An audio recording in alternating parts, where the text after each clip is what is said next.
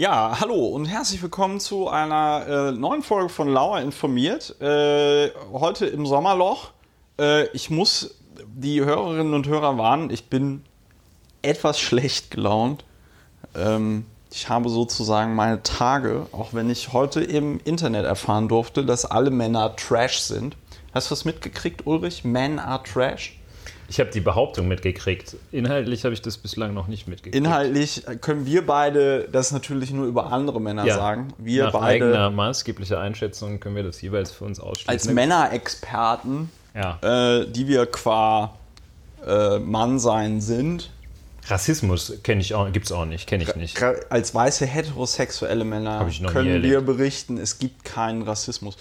Ähm, wir machen ja am Anfang dieser Sendung immer so ein Installment lustige, lus- lustige Fakten zu Kriminalität. Ähm, in Genua ist ja jetzt diese Brücke eingestürzt, wo ich mich ja tatsächlich frage, wie sowas passieren kann. Also ich weiß natürlich, wie eine Brücke einstürzen kann, aber ich frage mich tatsächlich, wie das wohl ähm, den Behörden, die eigentlich dafür zuständig sind, dass Brücken nicht einstürzen, entgehen konnte. Wobei äh, da meine Italienkenntnisse, die natürlich in keiner Weise durch irgendwelche rassistischen Stereotypen geprägt sind, schon eine Vorstellung darüber hätte, woran es liegen könnte.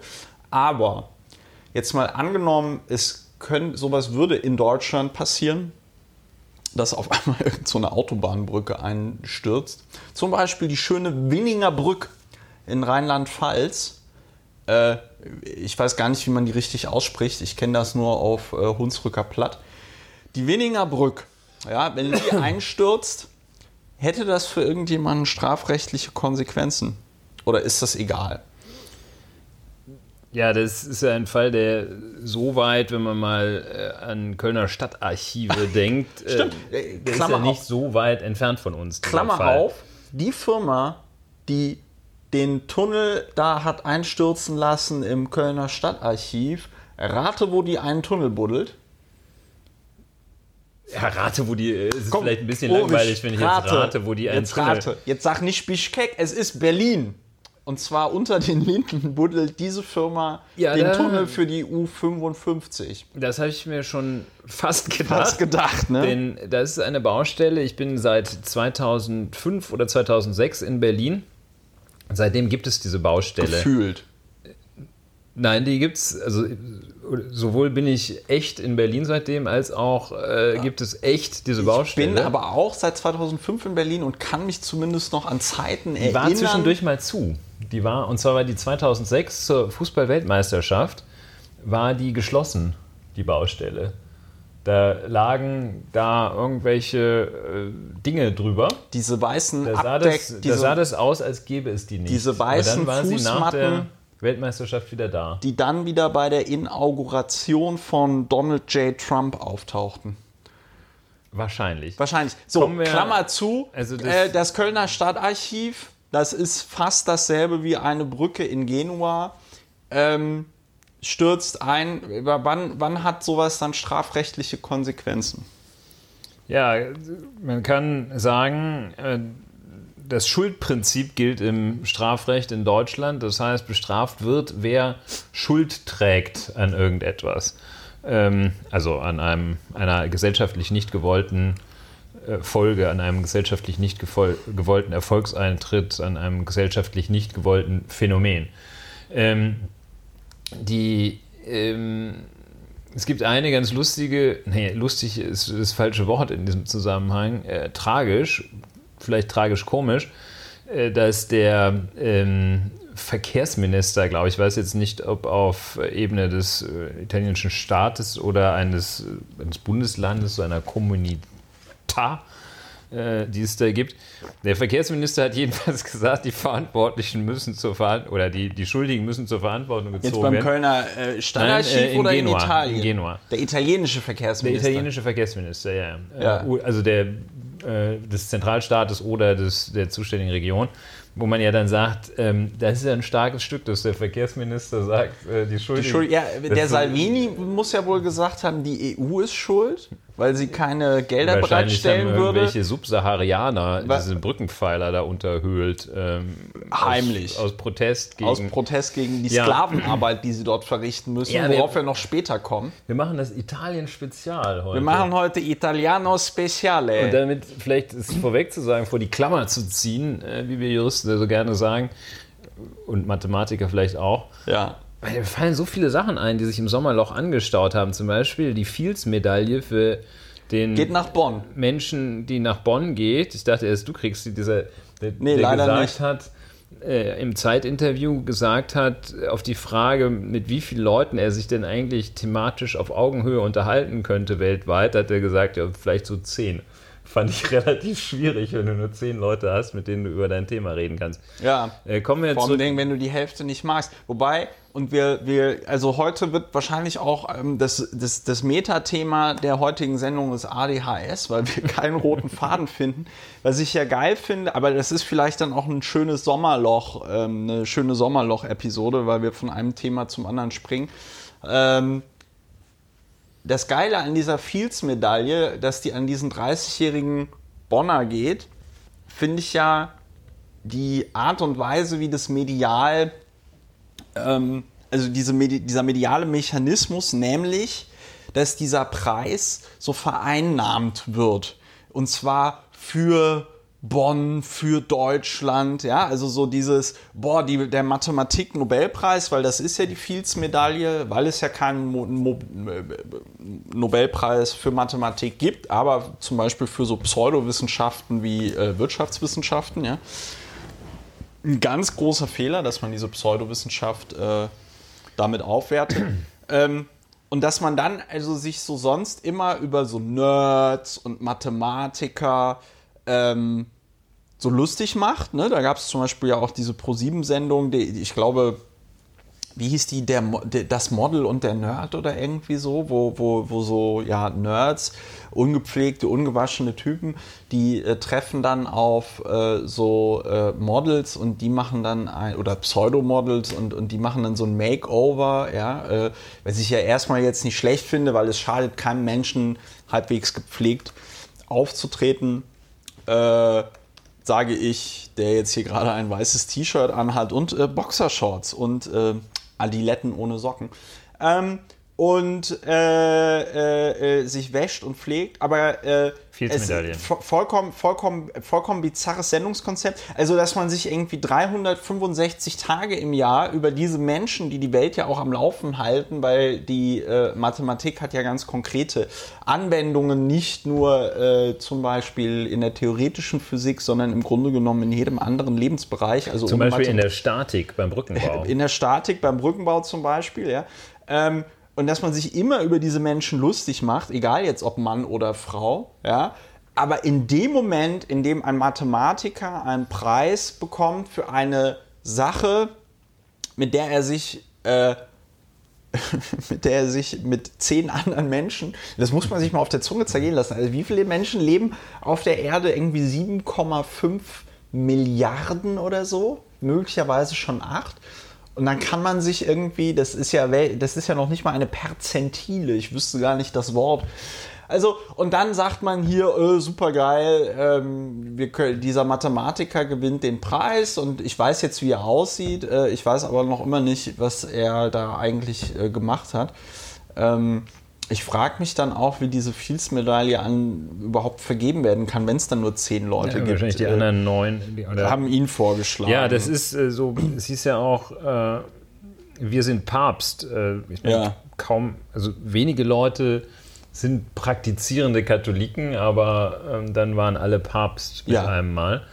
Ähm, ja, Apropos römisch-katholische Kirche. Vereinfachung. Wir kehren so, zurück nach Italien? Nee, aber das ist, wie gesagt, Metathema Meta dieser Folge ADHS. Äh, solltet ihr Mitglieder der römisch-katholischen Kirche sein, bitte tretet jetzt aus. In Pennsylvania haben 300 Priester bzw. Angehörige der römisch-katholischen Kirche systematisch über 1000 Menschen, also Kinder, wahrscheinlich vor allem den Jungs missbraucht. Ähm, ich bin damals äh, ausgetreten, das weiß ich noch ganz genau, und zwar war das 2012, als, ich weiß gar nicht, ob das der Pfeifer war oder wer das war, äh, oder irgendein ehemaliger Oberstaatsanwalt oder Bundesanwalt. Ähm, der sollte auch zu so Missbrauchsfällen in der katholischen Kirche ähm, einen Bericht schreiben und ähm, hat dann irgendwann hingeschmissen, weil er gesagt hat, ich äh, kann hier nicht mit den Leuten, also mir wurde versprochen, ich darf die Akten ansehen, ich, mir wurde versprochen, ich darf mit Leuten sprechen. Das ist alles nicht passiert. Ich werde aber nicht hier der Kirche irgendeinen Persilschein ausstellen, wenn, ähm, wenn, wenn ich hier überhaupt gar nicht ordentlich recherchieren kann äh, zu so einem Bericht. Und das finde ich halt auch das Krasse, dass die Kirche dann zwar immer irgendwie so komische Berichte macht und dann kommt halt irgendwie raus, ja, äh, unendlich viele Kinder wurden missbraucht. Ähm, aber äh, dass äh, dann mal irgendwie äh, irgendwas passiert und dass mal irgendwie systematisch etwas dagegen getan wird. Und ja. man muss ja sagen, diese Institution als solche schützt diese Menschen. Das ist ja das Allerschlimmste. Also man, man, man schafft nicht nur einen Raum, in dem so etwas begünstigt wird, ja, durch diese, sag ich mal, auch Asymmetrie. Re Religion ist ja eh etwas sehr Schwieriges, wenn du dann also äh, also Religion ist im Grunde genommen in meinen Augen, ich meine, ich sage das als jemand, der zehn Jahre lang Messdiener war. Glücklicherweise wurde ich äh, da nie von irgendjemandem angefasst oder so. Was aber auch, glaube ich, nur daran lag, dass die äh, äh, Pfarrer bei uns in der Gemeinde alle aus Indien kamen und äh, die wahrscheinlich äh, sehr guten Kontakt zu den äh, Schwestern im Schwesternwohnheim nebenan hatten und äh, äh, ein, äh, weiß ich nicht, noch halbwegs gesundes Verhältnis zu ihrer Weil Sexualität. man ja auch nicht glauben muss, dass die sich ausschließlich mit Schwestern abgeben. Äh, vielleicht ja, auch das, zur ist Frau jetzt auch wieder, das ne? ist jetzt auch wieder ein, ein, eine Form von Rassismus, dass ich jetzt einem indischen Pfarrer unterstelle, weniger pädophil zu sein als einem Deutschen. Lange Rede, kurzer Sinn. Äh, äh, Darauf wollte ich nicht hinaus. Der, der, der, oder lange Rede, kurzer Sinn, wie man mal erklärt wurde. Ähm, also der äh, ich hatte das Glück, dass der Kelch jetzt an mir vorbeigegangen ist. Äh, die, die sinnvolle Funktion von Religion ist in meinen Augen auch nur, dass man sich von ihr emanzipiert, ja. Aber das muss, also dass dieser Verein wirklich systematisch einmal die Bedingungen schafft, in denen Missbrauch stattfindet und dann aber auch die Leute, die sich dort an Kindern und die sind ja dann für ihr Leben geschädigt und äh, äh das ist ja wie ein, das ist ja, äh, das, das pflanzt sich ja dann fort, ja, also Missbrauch gebiert dann wieder äh, weiteren Missbrauch in der einen oder anderen Form, ja, ähm, dass die dann noch nicht mal ordentlich zur Rechenschaft gezogen werden, das ist eine Riesensauerei. Ja, und einen solchen Scheißverein, das ist ja schon schlimm genug, dass der vom deutschen äh, Steuerzahler, also von uns indirekt, äh, äh, auch selbst wenn man nicht Mitglied der katholischen Kirche ist, äh, die Milliarden in den Arsch geblasen bekommt, ja. Ähm, aber das dann, aber das, das muss man nicht noch dadurch irgendwie begünstigen, ähm, dass man Kirchensteuer Ja, das ist ein guter Aufruf. Was man hier auch noch als Phänomen sehen kann, äh, ist, äh, dass es ähm, in den USA wahrscheinlich ein größeres Ausmaß hat, weil es sich in den USA leichter vertuschen lässt. Dadurch, dass man dann den halt von Arkansas nach Wyoming äh, einfach verschiebt. verschiebt und da kennt ihn keiner. Wenn man hier irgendwie von Pankow nach Steglitz versetzt wird, ist, spricht sich das vielleicht doch herum. Ähm, naja, gut, aber wenn du von Pankow nach Niederbayern irgendwie versetzt Ja, das ist hier die äh, Methode. Aber deshalb glaube ich, dass der Missbrauch wahrscheinlich in den USA größer ist, weil die mehr Platz haben. Ja. Ähm, und es zeigt sich, finde ich, auch ein weiteres äh, sehr krasses Phänomen, ähm, dass äh, Institutionen wahrscheinlich nicht in der Lage sind, sich selbst zu reinigen, jedenfalls viele. Ja. Ähm, also ist, äh, die, die FIFA hat sich ein, die FIFA, ja jetzt einen Ethikcode, die FIFA hat sich einen neuen Ethikcode ja. gegeben, ja. in dem sie also vor allem wohl, also ich, ich habe ihn noch nicht ganz durch, aber äh, zwei Highlights, ähm, dass also man äh, eingeführt hat, dass vor allem äh, verfolgt werden muss, wenn jemand die FIFA verunglimpft und äh, dass man auf das Wort äh, dass allein der Begriff Korruption nicht genannt wird. Ja, das In ist einem- super. das ist ich so- denke, das sollte direkt ins Strafgesetzbuch übernommen werden. Vielfachschmähung. Wir haben jetzt Beleidigung ja. eines Staatsoberhauptes ist ja ein bisschen, raus. Ist ja ein bisschen Platz wieder. Ja. Äh, kann das rein. Ne? Und also ähm, das, das ist so, das muss man womöglich auch mit rechnen, dass sich äh, die katholische Kirche dann äh, bei der Überarbeitung so interner Ihrer äh, ihrer Compliance-Regelung, äh, dass die dann wahrscheinlich äh, so Missbrauch von Kindern äh, ganz rausnimmt. Also äh, das zeigt jedenfalls, dass die Selbstreinigung ähm, Ist es Swiris? bitte wie? Ist es Swiris? Es Äh, ist es schwierig. Ja. ja, ja, ich wusste gerade, ich musste erstmal die Sprache einstellen, Ja. auf die du das sagtest. Ja, und äh, wie immer Oberthema Italien. Ne? Ja, und jetzt sind wir wieder bei den einstürzenden Autobahnbrücken. Staat. Die einstürzende Autobahnbrücke. Ähm, also das ist ähm, da, da bedauerlicherweise ja eine äh, ja, 35 äh, Todesopfer zu beklagen sind, ähm, wird der äh, im Raume stehende Vorwurf äh, fahrlässige Tötung sein. Ähm, und äh, also es kann natürlich so weit gehen, dass da, äh, ja, wenn man es ganz krass, äh, Ist ganz krasse Verhältnisse hat, äh, dass es dann tatsächlich auch äh, zur vorsätzlichen Tötung reicht. Ähm, also so ungefähr, also wenn ich, wenn ich eine Brücke so schlecht Warte. äh, warte, weil der Bau, das hatte ja wohl in den 60er Jahren stattgefunden, äh, da wird man nicht sagen können, noch. hatte immerhin auch. Da war doch noch Garantie drauf. Kriegst du eine neue. äh, tauschen es um.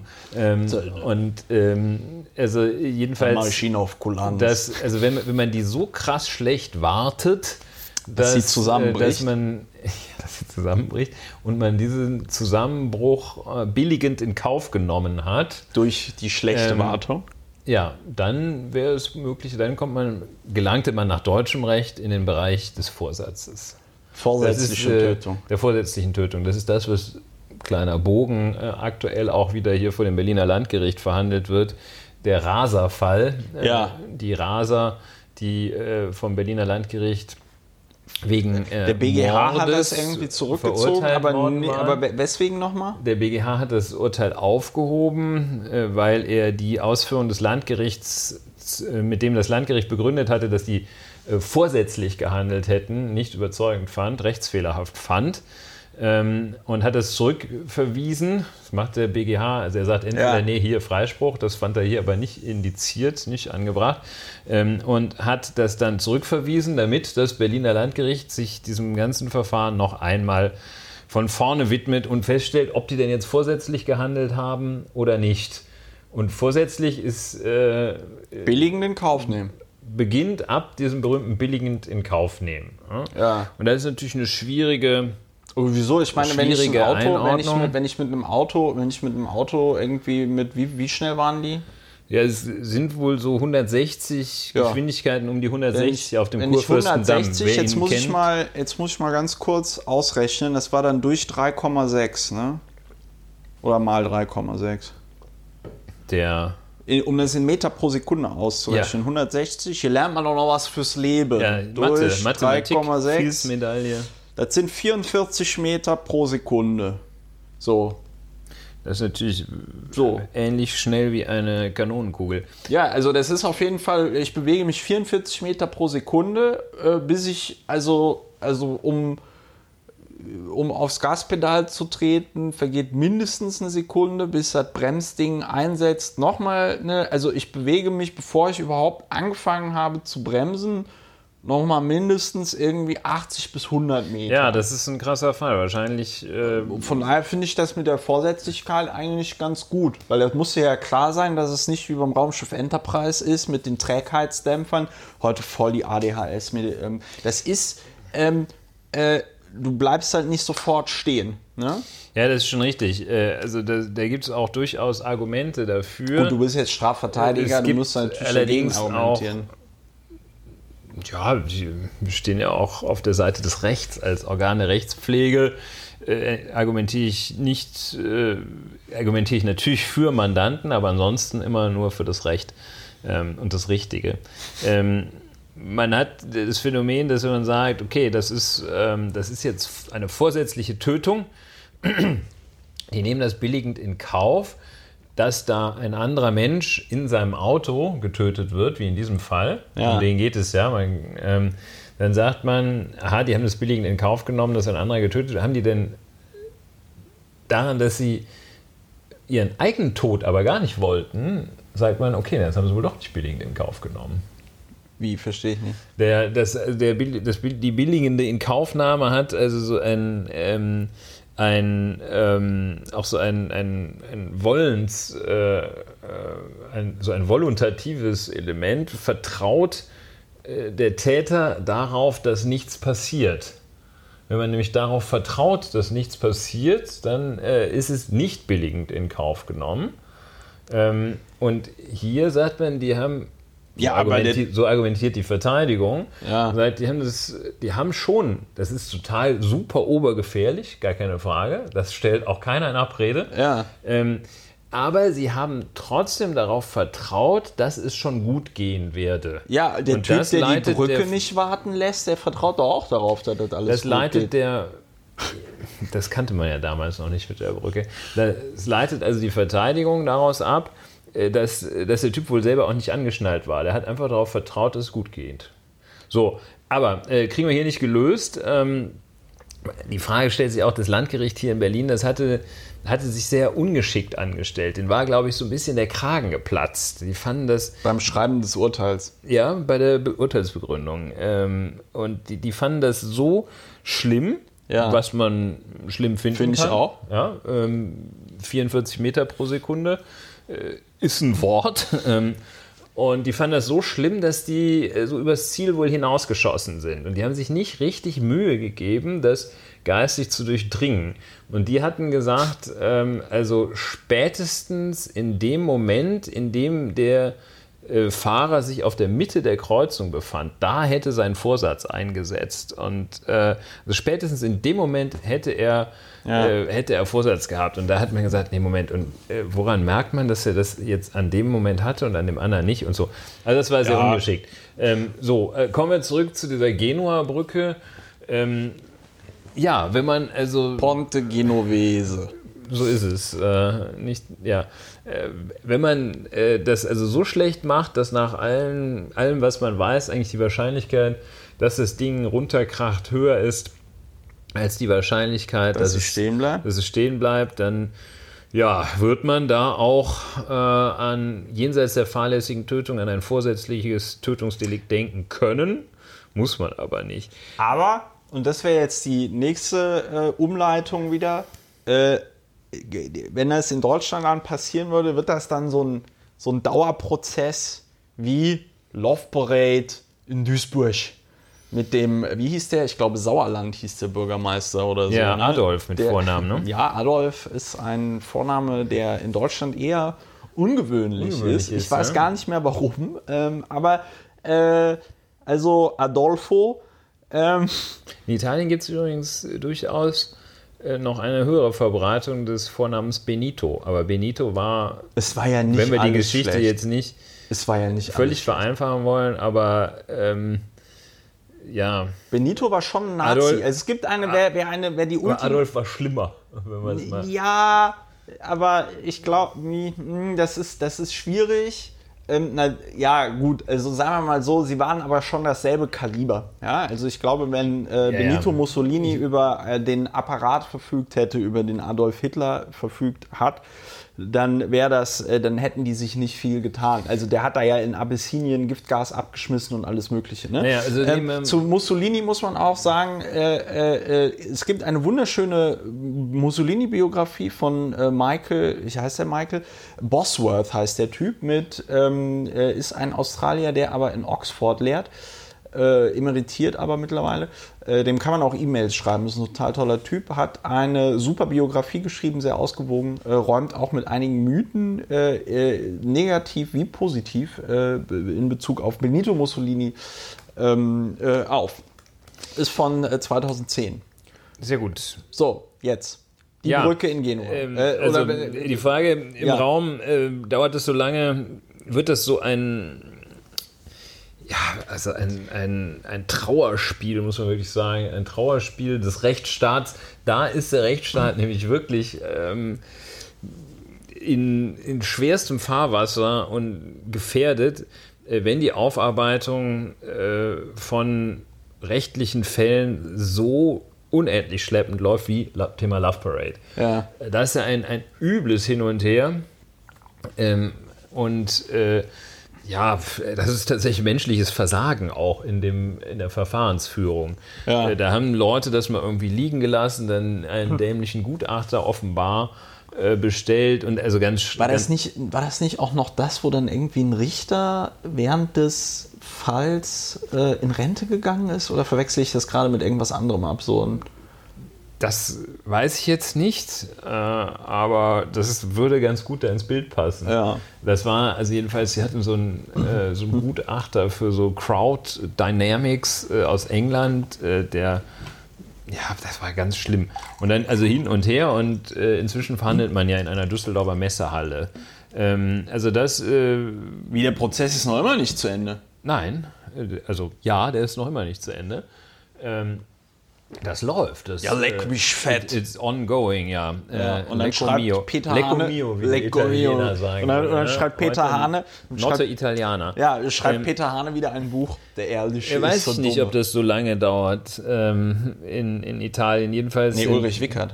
Den, äh, genau, Peter Hahn hat dieses neue Buch geschrieben, dessen Titel ich mir Gott sei Dank nicht merken kann. Doch, doch, das war äh, äh, ähm, Blöd sind die anderen oder so. nee, nee, die, irgendwas mit Rechnung, oder? Da haben wir noch neulich Also, erst drüber geredet. Ja, richtig. Die Ich, ich werde das gleich mal recherchieren. Ja, wir recherchieren. Ähm, wir recherchieren. Recherchieren. Ähm, recherchieren. Recherche. Also, ob das genauso lange dauert in Italien, Ja. weiß ich nicht. Ist aber auch irgendwie, ähm, wenn man, wie ich es jetzt kürzlich getan habe, von Neapel äh, nach Berlin und zwar hier in dieses, ähm, in dieses Ex-Air Berlin Terminal fliegt, ähm, Ja. dann. In ähm, Tegel oder Schönefeld? Tegel. Ja. Dann besteht also. Es besteht War das so sowieso, schlimm mit dem, mit dem Gepäck? Soll ja mit dem Das Gepäck war schon ziemlich Tegel. übel. Schlimm ja. ist natürlich äh, ist ein relativer Begriff, also ein Begriff, der vielleicht ein bisschen zu verfehlt ist. Aber jedenfalls, was will ich sagen, es besteht sowieso nie Anlass, ähm, sich zu überheben, äh, über etwas äh, zu überheben. Aber noch weniger Anlass besteht, wenn man von dem wunderbar funktionierenden Flughafen in Neapel an den Berliner Flughafen fliegt. Da sieht man nämlich, was für ein Quatsch das ist. Also ähm, äh, auch was für ein Quatsch, so dieses, ja, die Italiener die können nur singen, äh, kochen können sie ja, aber irgendwie Tunnel und Brücken können sie nicht. Ja, das ist blöd. Sollte man mal gucken. Ne? Aber, also selbst ähm, in, Entschuldigung, aber äh, eine, Lan- da muss ich noch eine Lanze für, ähm, für Flughäfen brechen. Also selbst in Kuba, äh, der Flughafen, war das von der Abfertigung der Leute und so irgendwie besser organisiert als hier in Schönefeld. Also das ist Also ähm, äh, auch, auch jetzt hier Tegel, äh, völlig überrascht von der äh, Tatsache, dass äh, es reisen eben in der Urlaubszeit nicht unbedingt viel mehr Menschen, aber sie reisen zu anderen Tageszeiten und sie reisen mit mehr Gepäck als sonst. Ja. Ne? Waren die also völlig aus dem Häuschen. überrascht, wie das passieren ähm, konnte. Wie das passieren das konnte. ist ja auch in diesem Jahr der erste Urlaub, der überhaupt jemals Und- stattfand. Genau, und dann war das System da ganz klar. Ähm, man hat dafür gesorgt, dass man die Flieger äh, so schnell wie möglich beladen kriegt, aber das Entladen hat man also auch die Klamotten so schnell wie möglich raus, aber dann kehrt halt Ruhe ein. Wenn die fliegen können, das ist nicht so das Problem.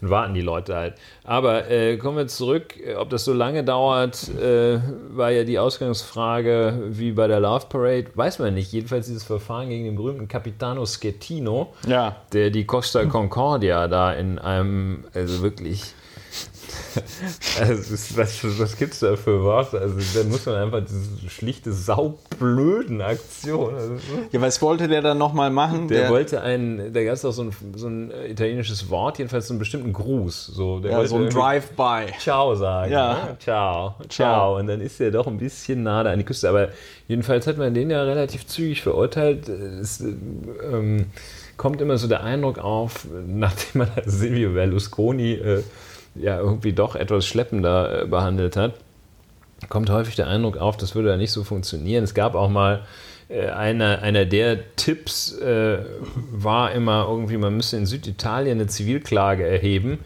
äh, unter irgendwelchen international europarechtlichen äh, Ja. äh, äh, Übereinkünften würde das dazu führen, dass dann das Verfahren rechtshängig ist und nirgendwo anders Klage erhoben werden kann. Und das würde da halt irgendwie 25 Jahre dauern. Also mit anderen Worten, wie schnell das geht, weiß ich nicht. Aber es äh, waren ja da äh, im Vorfeld, also der, diese Brücke war, wie ich heute gelesen habe, schon zuvor ein Es war eine Problembrücke. eine Problembrücke, sehr schön. Und ähm, es gab also auch äh, Maßnahmen und Bestrebungen, dieses Problem zu überwinden. Aber wie das so, so ist, ähm, Es dauert. es dauert, aber kurz vorher hatten die so einige super Großexperten der Fünf-Sterne-Bewegung auch noch gesagt, ja, vielleicht wollen wir das auch gar nicht, vielleicht ist das gar nicht gut. Ne? Das war so ungefähr wie, äh, wie Herr Stegner äh, in dem einzigen Spiel, das unsere glorreiche Nationalmannschaft ja, Gewann. gewann. Bei dieser glorreichen- Äh, an deinem Geburtstag auch noch, glaube ich. Ne? Weltmeisterschaft, ja. ähm, Weltmeisterschaft, der irgendwie so zehn Minuten bevor Kroos das, äh, die Tor Erlösung brachte, hatte, hatte der getwittert. Man soll den Kroos jetzt rausnehmen, ja. So, jedenfalls hat also dieser Fünf-Sterne-Bewegungsspezial-Obervollspacko hat dann wohl gesagt, ah, neue Brücke brauchen wir nicht. Ähm, also, ja, mh, fahrlässige Tötung. Ähm, das ist äh, bei dieser Brücke wahrscheinlich äh, ja, mit so das Mindeste. Wobei man sich über die Ursachen. Also es wird eine schwierige Sache. Ne, also sagen wir mal Das ist so, kein Selbstläufer, das es ist kein Verfahren. Selbstläufer, das Verfahren und es wird schwierig. So, jetzt aber über das eigentliche Thema. Äh, Die erste halbe Stunde haben wir schon gut rumgekriegt, trotz meiner schlechten Laune. Ja, sowas. Ähm, und ähm, äh, wir wollten über afrikanische Arbeitssklaven in Italien reden. Ja, wir, wir nennen das ja hier Notte Italiana. Ähm, Oberthema Italien. Äh, Das ist, das ist jetzt kein, ähm, sagen wir mal, ja, weiß ich gar nicht, ob es ein spezifisch italienisches Thema ist. Es wird es wahrscheinlich in Spanien ähnlich geben, aber ähm, es ist nun äh, in Italien ähm, auch mit so einem schönen Begriff belegt worden. Also das Phänomen ist ganz kurz gefasst dasjenige, dass an den Außengrenzen der Europäischen Union Menschen äh, zureisen, äh, sogenannte äh, Flüchtlingsproblematik nennen es die einen, äh, Migrationsphänomen die anderen. Ähm, und äh, diese Leute ähm, ja typischerweise ähm, nicht die, ähm, das, das sind ja schon, äh, schon Menschen mit einer gewissen Dynamik, die dann da auch arbeiten wollen natürlich. Ja. Und da wird äh, in Gestalt des sogenannten Caporalato äh, wird also ein äh, komplett rechtsfreier Raum geschafft. Äh, in- Was heißt denn dieses in den, ja, kommen wir Caporalato? gleich drauf, in denen diese Menschen, äh, in dem diese Menschen dann arbeiten. Also das Caporalato, der Capo, das ist, äh, kennt man noch aus so. dem KZ, ne? Äh, das ist so der, der, der Unteroffizier gewissermaßen, Ja. ähm, glaube ich. Ähm, und äh, der bringt dann so eine mehr oder weniger große Gruppe von äh, subsaharianischen Afrikanern, die da äh, ins Land kommen, ähm, Arbeitswilligen bringt der so unter seine Kontrolle. Und diese Leute, die sammeln sich dann an, also die äh, afrikanischen Wanderarbeiter sammeln sich dann an bestimmten Punkten. Und da wird dann dafür gesorgt, dass die eingesetzt werden. Die werden dann in so kleine Busse, so Kleinbusse gepackt und ähm, jeweils äh, dahin gefahren, wo gerade gewissermaßen die Tomate reif ist. Ne? Ja. Oder die äh, Nudel gepflanzt werden muss Ja, oder okay. was. Und da im Süden Italiens, das ist äh, nicht anders in Spanien, äh, ist halt, äh, da kommen halt unsere Tomaten, Auberginen, äh, Zitronen und Gedöns her. Unser Mozzarella, aber ähm, und äh, die werden also da so rumgeschickt. Das ist eine eigen, eigene Struktur, auch mit eigenen Sanktionsmechanismen. Wenn du da deine Tomaten nicht ordentlich erntest oder mal irgendwie einen schlechten Tag hast, äh, dann wirst du sanktioniert. Äh, und zwar, äh, also eine Sanktionsmöglichkeit ist immer natürlich zu sagen, ey, du arbeitest nicht. Was für eine, was Gibt's für eine kein Geld. Sanktion. Kannst du nicht Und anklagen. äh, völlig außerhalb. Außerhalb der staatlichen Ordnung. Ja? Wenn die natürlich äh, sich irgend, gegen irgendetwas also Pflichten und so, so staatliche Sanktionen, ähm, da ist natürlich kein Problem. Aber dadurch, dass die sogenannte Irregulari sind, also äh, illegal äh, sich aufhalten, äh, können die jetzt auch nicht, wenn, wenn die da irgend so ein Capo zusammenschlägt, können die auch nicht zur Polizei gehen. Ja. Können die schon, aber äh, das ist halt schlecht. Ne? Und da entsteht also so ein komplett rechtsfreier Raum. Das interessante Ja, er Phänomen ist ja nicht rechts, also er ist für die Staatliches für, Recht Ja, ja, die, Ja, ja. die sind, die, da, da gilt ja anscheinend dann das Faustrecht. Ja, da gilt Und zwar das so eine- Faustrecht desjenigen, Das der ist- da das die Sklaven sich hält. Sklavenhaltung. Ja. Das ist Sklavenhaltung. Die kriegen dann, das ist Schön. relativ lukrativ, weil ähm, die kriegen so etwa, wohl so ein typischer Satz ist 30, 35 Euro Am Tag. am Tag. ne? ähm, und äh, davon müssen die ja wahrscheinlich noch irgendwelche völlig überteuerten Dreckslöcher die, bezahlen. Die Busfahrt und dann Und- halt die Miete für irgendeinen Keller oder Wer so. weiß ja. was. Und äh, dann kriegt natürlich derjenige, der äh, diese Arbeiter da vermittelt, der kriegt Provision. Ne? Und das ist halt super lukrativ, wenn du da irgendwie, wenn du 10 oder 20 oder 50 Arbeiter hast. die du- Sklaven. Sklaven. Sklaven. Und für die kriegst du pro Mann, kriegst du am Tag dann irgendwie 20, 30 Euro oder sowas. Ist geil. Ne? Und musst die da nur ein bisschen rumfahren. Also, äh, Und alles natürlich schwarz. da musst du noch ein bisschen Also rumbestechen. und Schwarzgeld, genau. Da machen, Ja. da machen die Leute, ich wollte gerade sagen, da wird, da, wird, da wird natürlich vor Ort, werden die Leute natürlich auch irgendwie die Hand aufmachen. Ja. Weil äh, du warst da ja jetzt im Urlaub ja und das hast ist, es äh, gesehen. Ich habe das gesehen. Man Das heißt, ein, weiß ich nicht, Mensch vom Ordnungsamt oder jemand von der Polizei oder der Bürgermeister man, man Stadt. kann das merken. wenn, man das, merkt wenn man das merken möchte, sieht man das. Man Gibt's übrigens- sieht, äh, also so auch dieses ähm, Phänomen äh, aus Entwicklungsländern bekannt, dass äh, da Menschen, die erkennbar äh, aus Afrika stammen, äh, die also unendliche Distanzen zu Fuß zurücklegen. Ähm, das sieht man so zwischen zwei Orten, an denen man mit seinem Ja.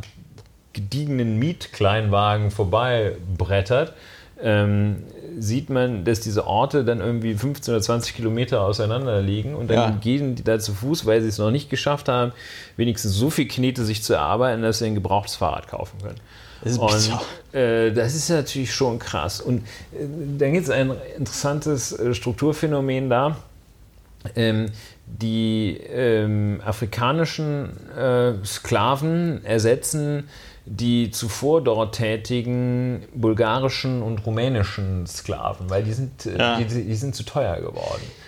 Und ähm, da gibt es aber viel Bulgar, ja, da- dazu muss ich noch, Klammer auf, Ja, ja. dazu muss ich noch sagen, diese komischen, was heißt komisch, so Wanderarbeiter oder so Leute, die man sich, äh, also äh, eigentlich kennt man das ja aus so schlechten amerikanischen Filmen, so Machete, ja, so Mexican Day Laborers, die dann da also so am Wegesrand stehen an einem U, äh, nicht U-Store, sondern wie heißen die denn, ähm, diese, diese Baumärkte und dann Ja. lädst du die ein und dann ähm, äh, können die, dann, dann, dann machen die dir den Rasen oder Ja, sonst dann räumen die da diesen Atomkraftwerk, Werk Atomreaktor aus, ja. leer. Ähm, äh, das kennt man ja.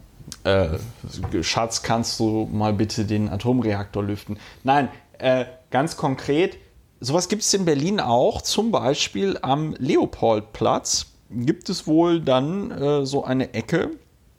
Das äh, haben mir damals äh, Polizisten vom Abschnitt, lass mich lügen, ich glaube 35 war das, wo ich damals hospitiert habe, 2014. Ist mittlerweile auch schon vier ja, Jahre her. Ähm, äh, und die haben äh, mir dann da mitgeteilt, ja, hier stehen dann immer irgendwie Bulgaren oder Rumänen und die kannst du dir dann auch einladen und für, weiß ich nicht, 10 Euro am Tag äh, äh, mähen die dir dann auch den Rasen oder ziehen dir irgendwo eine Wand hoch oder so.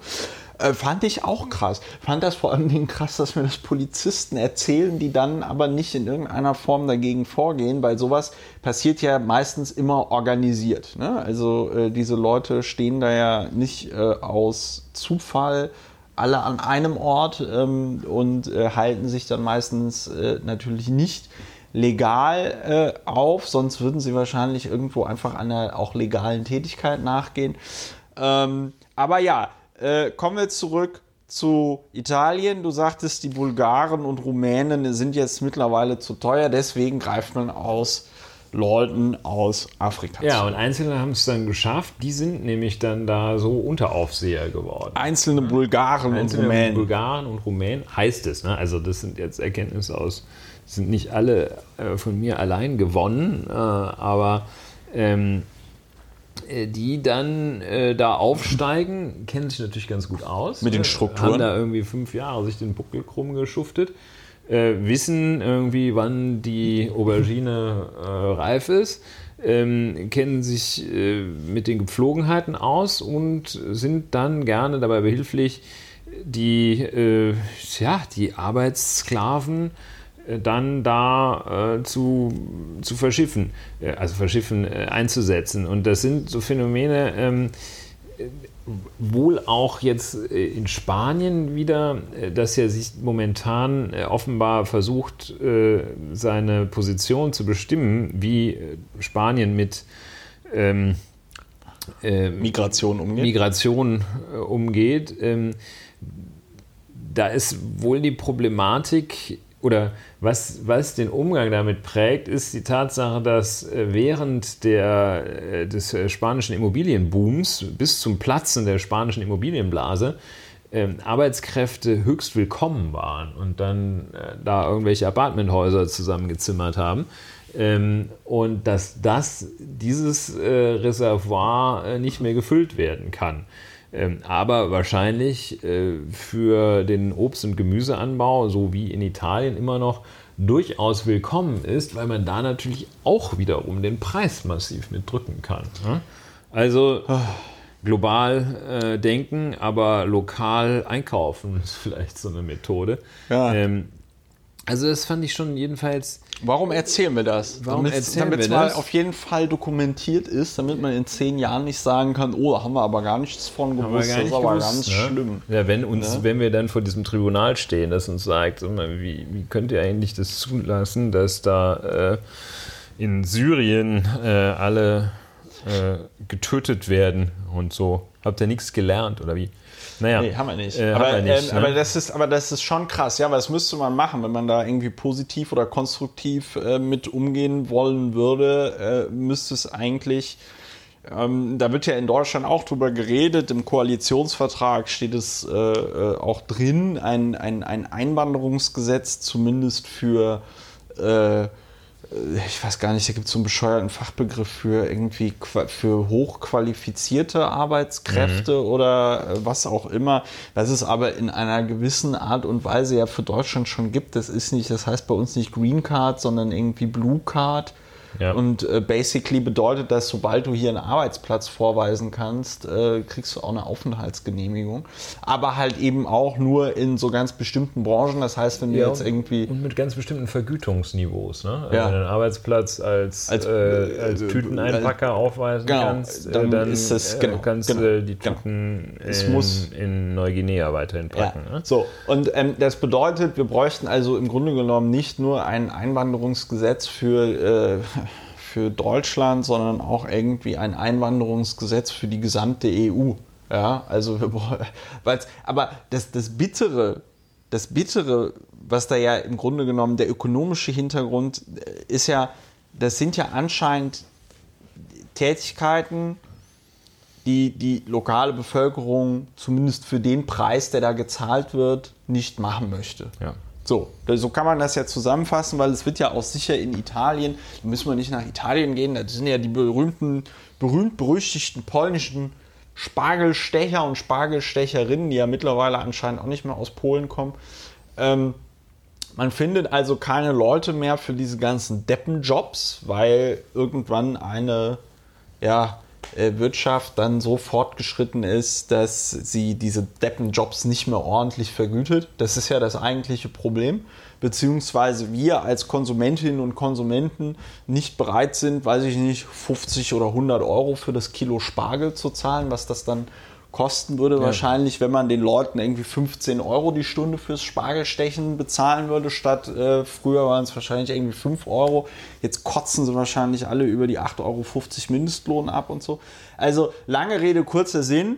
Die äh, Produktionsbedingungen und unsere Konsumgewohnheiten und unsere Bereitschaft, Deppenjobs zu machen, führt halt dazu, dass es einen Arbeitsmarkt für diese Deppenjobs gibt und äh, dass Leute, die, weiß ich nicht, aus dem Sudan vor irgendwelchen muslimischen Reitermilizen flüchten ähm, und, weiß ich nicht, deren Heimatdorf abgefackelt worden ist, die sind dann halt aber bereit für, weiß ich nicht, 10 äh, äh, Euro am Tag oder was war das jetzt? 35 äh, Euro am Tag ja. zu arbeiten.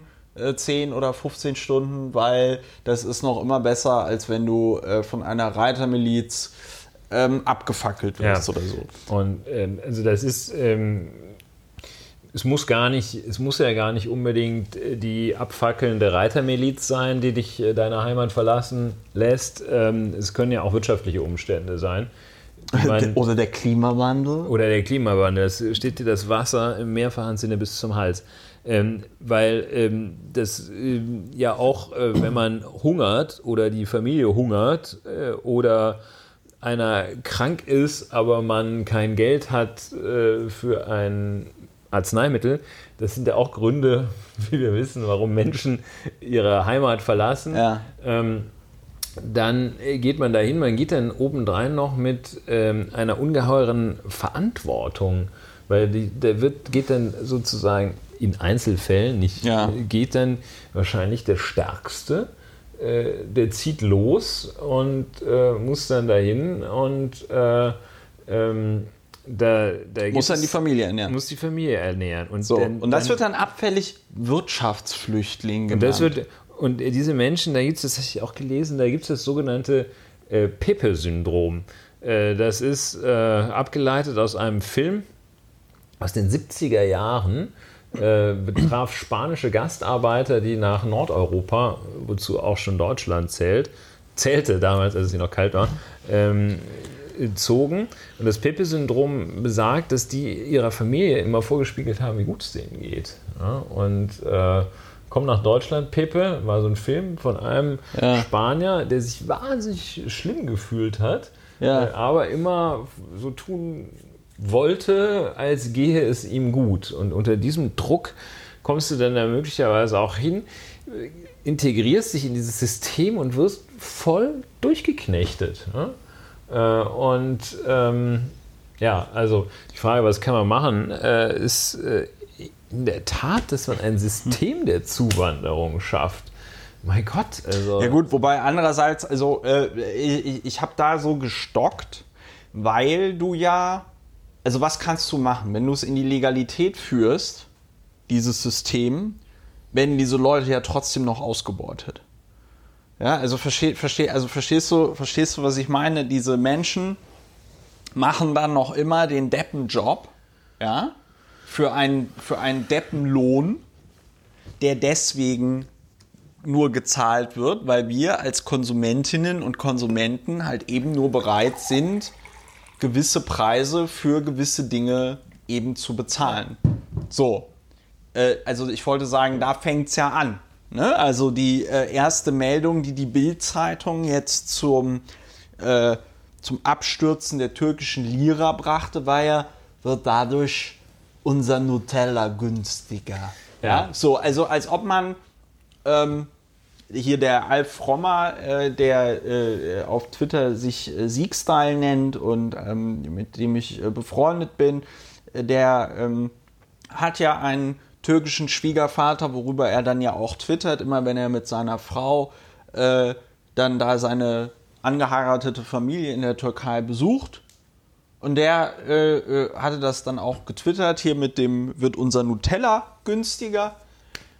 Und er sagt halt, da, da, geht es im Moment Leuten darum, äh, dass quasi ihre gesamte Existenz sich auflöst, weil wenn auf einmal äh, dein, dein, dein Geld in der Hyperinflation nichts mehr wert ist, äh, ist, du, deine, deine Rente ist irgendwie weg, dein Erspartes ist halt irgendwie weg. Leute fürchten um ihre Existenz. Wir, äh, nicht wir, aber die Bildzeitung fragt, wird unser Nutella billiger? Und ich glaube, da kann man sich, oder 1998, die Grünen kommen auf die wunderbare Idee, die ja total vernünftig war, 5 Euro für den Liter Sprit zu fordern. Ja, ähm, Riesendebatte in Deutschland, wahrscheinlich auch von Springer äh, losgetreten, ähm, dass man das ja nicht machen kann, weil 5 Euro für den Liter Sprit, wo kommen wir da denn hin? Ähm, und dann kann man sich ungefähr vorstellen, wie die Leute reagieren würden, wenn äh, gewisse Sachen, von denen wir es gewohnt sind, dass sie einfach extrem billig sind, was halt übrigens auch nicht der Fall ist in Europa, die, weiß ich nicht, Franzosen, Italiener geben prozentual zu ihrem Gehalt viel mehr Geld für Essen aus ja. ähm, als die Deutschen. Dieses, ähm, weiß ich nicht, äh, ein Kilo Hack äh, vom Schwein für 2,50 Euro, das ist nicht normal. Es ist einfach nicht normal.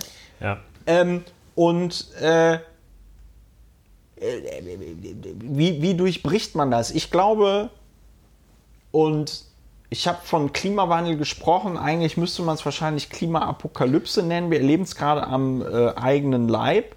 Diesen Sommer, der der wärmste seit Aufzeichnung von allem ist und nicht nur in Deutschland, sondern auch auf der ganzen Welt. Und es ist ja nicht nur äh, Sommer, sondern äh, es ist Dürre, und dann kommen irgendwelche Vollspacken darauf zu sagen, vielleicht droht uns eine Heißzeit. Ja. Ja, wo ich irgendwie, wo ich irgendwie sage, wie kann man dafür ein Wort, also wie kann man dafür, dass uns, dass wir quasi wegbrennen, ja, wie kann man dafür ein Wort nehmen, das so nah ist am Wort Eiszeit? Ich kann das nur noch mit Freud, äh, mit Verdrängung erklären. Ja. Dass man sagt, ja, wir dafür, dass wir jetzt hier wegbrutzeln, benutzen wir ein Wort, das ein bisschen so klingt wie Eiszeit, weil das ist ja genau das Gegenteil von dem, was uns passiert. Und insgeheim hoffen wir, dass wir nicht alle am Klimawandel ja, sterben. Äh, braucht man jedes Mal auch einen ähm, tiefenpsychologisch fundiert arbeitenden Psychotherapeuten an Bord. An Bord. Äh, Nein, aber, aber jetzt mal, wir, wir schweifen also, gerade, ich schweife gerade total ab, aber die Frage ist, wie löst man wie das? Löst man das ähm, ne? ähm, also man müsste diese, man müsste diese scheiß Deppenjobs einfach mal ordentlich bezahlen. Und man müsste, und wir als Konsumentinnen und Konsumenten müssten uns halt daran gewöhnen, dass gewisse Produkte halt eben teurer sind. Ja, so. Und das ist ja auch, äh, also dann kommen ja wahrscheinlich die relativ schnell die äh, vorgeschobenen äh, Argumente, ah, teurer, das könnt ihr gut sagen, die ihr hier irgendwie im Biomarkt äh, euch den, äh, den Kokos Milch, den veganen Kokosmilchjoghurt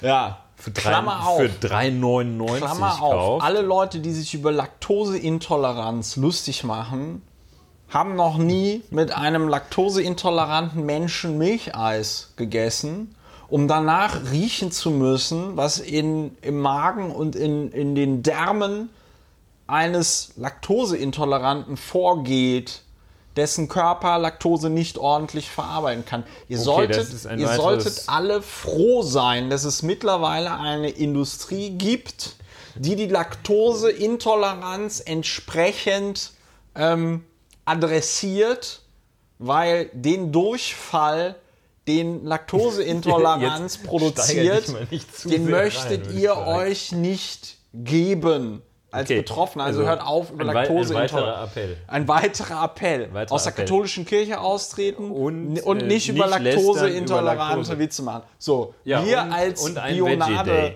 Ähm, äh, also ähm, wir als. Äh, da gab es ein schönes Wort von dem Henning Susebach von der Zeit. Wie hieß das? Bionade Biedermeier oder so. Hm. Ähm, wir als Bionade Biedermeier aus dem Prenzlauer ja, Berg. Also ich meine, ähm, so, ich will jetzt nur diesem Argument schon mal vorbeugen. Äh, ihr habt gut reden. Ihr habt gut reden. Äh, ihr müsst ja nicht auf den Cent gucken. Ähm, aber äh, das, die, die, es ist ja ein, man muss ja nicht jeden Tag ein Kilo Hackfleisch essen.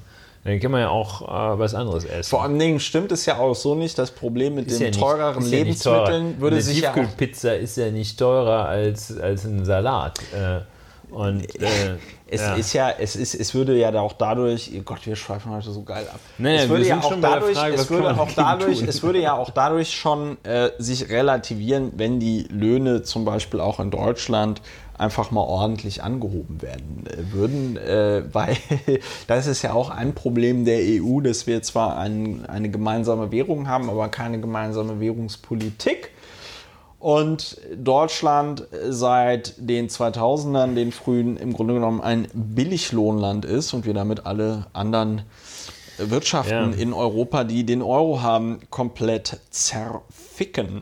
Ja, aber es ist ein anderes Thema. auch wieder ein schöner Begriff. Ja, also Ja. eine Möglichkeit, der Bernd Ulrich hätte diesen äh, lustigen, ja, lustig, diesen äh, ja, sehr unterhaltsamen Artikel oder sehr, wie soll man sagen, ja, Bernd Ulrich mäßig halt, äh, mäßigen halt Artikel über äh, seinen Veganismus ge Ja. geschrieben. Mm, Also als die Grünen in welchem Wahlkampf auch immer sich äh, so richtig rausschießen wollten, haben sie diesen Vorschlag mit dem Veggie Day gemacht. Ja, wobei das wurde ja auch wieder von Springer damals aufgebauscht Wo- mit dem Veggie Day. Ja, was so, was so ein bisschen gemein war, weil ähm, Ja, vernünftigerweise so- würde man eine Veggie Week machen. Ja, weil äh, selbstverständlich äh, es so ein bisschen was Bevormundendes äh, haben kann, aber da muss man halt irgendwie anders dazu kommen, weil die Überlegung ist ja völlig richtig. Ne? Das, äh, Der, der Punkt mit der Bevormundung ist der, äh, wenn der, der, wir kriegen es als Gesamtgesellschaft oder auch Gesamtmenschheit als Einzelner durch unser individuelles, also erstens, wir kriegen es durch unser individuelles Konsumverhalten nicht hin, die Welt jetzt irgendwie vor dem Kollaps zu retten.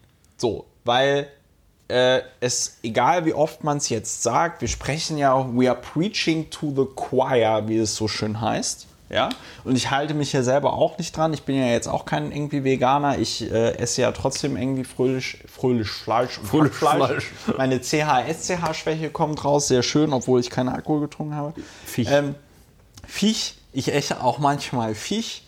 Ähm, komisch. komisch. Also ich halte mich ja selber nicht an die Dinge, die ich hier propagiere. Äh, zumindest versuche ich es manchmal, aber ähm, ich habe dann schwere Rückfälle. Worauf will ich hinaus? Ähm, du kriegst es, es ist im Grunde genommen, und aus solchem Grund wurden ja Staaten mal irgendwie gegründet, um Entscheidungen auf eben einer globaleren Ebene Ja, äh, zu treffen für die Menschen.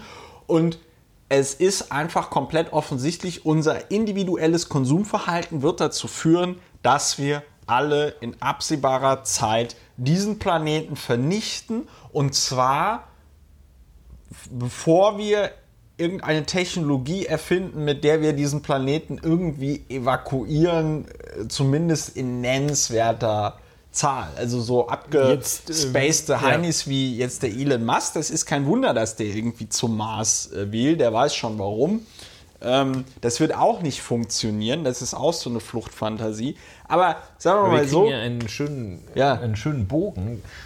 Spannen wir ja doch trotz unseres erratischen Herumirrens. Ja. Ähm, denn ähm, also die Selbstreinigungskräfte der katholischen Kirche und der FIFA, Ja. die Selbstregulierungskräfte, die wird man wohl ungefähr äh, ähnlich in einer äh, Gesellschaft wiederfinden, Ja. äh, die sich äh, vernünftig verhalten soll. Äh, das tut Genau. sie, tun sie nicht. sie tun nicht. wir Kriegt- kriegt sie- nicht. kriegt sie- Äh, tun wir nicht. tun wir nicht. Auch Deshalb, wir beide. So. Ähm, auch deshalb bedarf es eines, ja, eines Systems, eines klugen Systems, das ähm, da diejenigen, äh, das kluge Denker hervorbringt. Und Denkerinnen. Denkerinnen, ja, das Denker ist ja ein generisches Maskulinum, glaube ich. Ja. Ähm, Denkerinnen vor allem hervorbringt, ähm, die äh, da etwas weiter schauen, die halt schon vor fünf bis sieben Jahren sagten, hey, wir brauchen Veggie Day. äh, als alle noch sagten, ey, ihr bekloppten Bevormunder, Öko-Spacken, wollt, ihr, halt wollt ihr uns den letzten Spaß nehmen, dass wir im Sommer noch eine Wurst grillen? Man muss das mal, man muss das mal so fragen, was hat das von Bevormundung, wenn einem was daran liegt, dass auch noch im Jahr 2050 auf diesem Planeten, weiß ich nicht, 8 Milliarden Menschen leben ja. oder so. Das hat nichts mit Bevormundung zu tun, sondern das ist im Grunde genommen eigentlich ganz vernünftiger Selbsterhaltungstrieb. Ja, die Klammer ist halt das vernünftige Gemeinwesen. Äh, also es ist nicht nur das, ja. Italien das Motto, ja. sondern das vernünftige, funktionierende äh, Gemeinwesen, äh, das dafür sorgt, dass nicht alle, nicht jeder sein Einzelinteresse verfolgt. Und dieses Einzelinteresse verfolgen, dieses Gemeinwesen, das gilt letztlich ja. auch für Brücken in Genua. Ja und, ähm, und äh, für den Schutz und farbige Umwelt. Wanderarbeiter äh, in, im Süden Europas. Ja. Und ähm, ja, dem kommt man auch nicht bei, indem man eine, vielleicht noch ein kleines Thema?